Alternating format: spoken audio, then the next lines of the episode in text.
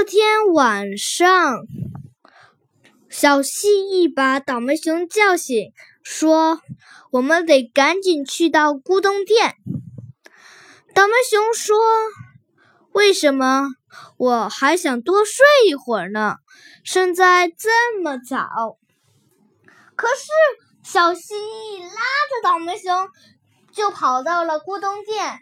他们来到实验室，跟通知迷糊博士，还有其他，还有小企鹅，他们一起去了外面。忽然，一个超级大的飞碟飞了过来。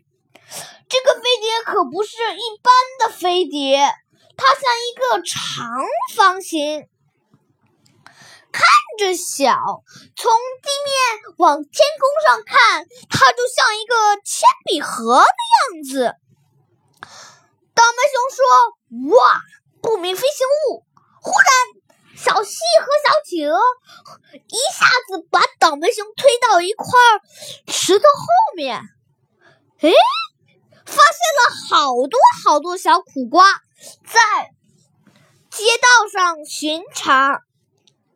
迷糊博士说：“这些小苦瓜很危险，必须及时抓住它。”所以他们赶到飞船着陆点。迷糊博士给小蜥蜴、小企鹅、倒霉熊发了一个手环，戴上就可以了。戴上以后，他们三个。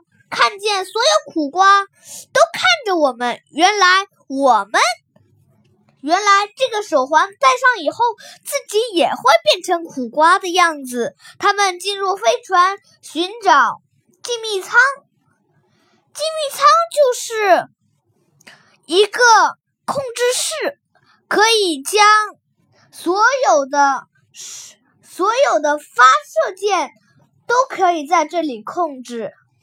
飞碟可以，飞碟驾驶舱也在这个位置。过了一会儿，倒霉熊和小企鹅用电脑控制，把让飞船快速起飞。他们赶紧跑到门口跳下来。过了一会儿，广广播响起，广播响起。叮叮叮！还有十秒钟，还有十秒钟，飞船就要起飞，请所有苦瓜们快速上船。一听苦瓜一听到，赶紧跑到飞船里边。忽然，倒霉熊发现他们忘看视了频了，终于发现这些苦瓜。只要是把苦瓜给切碎，吃了一口苦瓜，或者把苦瓜弄碎，都是在挑衅他们，都会被抓走。倒霉熊和迷糊博士吓了一大跳。哎呀，这下怎么办？忽然，小细小企鹅说：“我在飞船里边安装了减轻提提速的指令。”他们很快就会把人质扔下来了。你看，所有的人都用降落伞下来了，把抓到的人都给放了出来。终于赶走苦苦瓜兵了啊！真的太好了。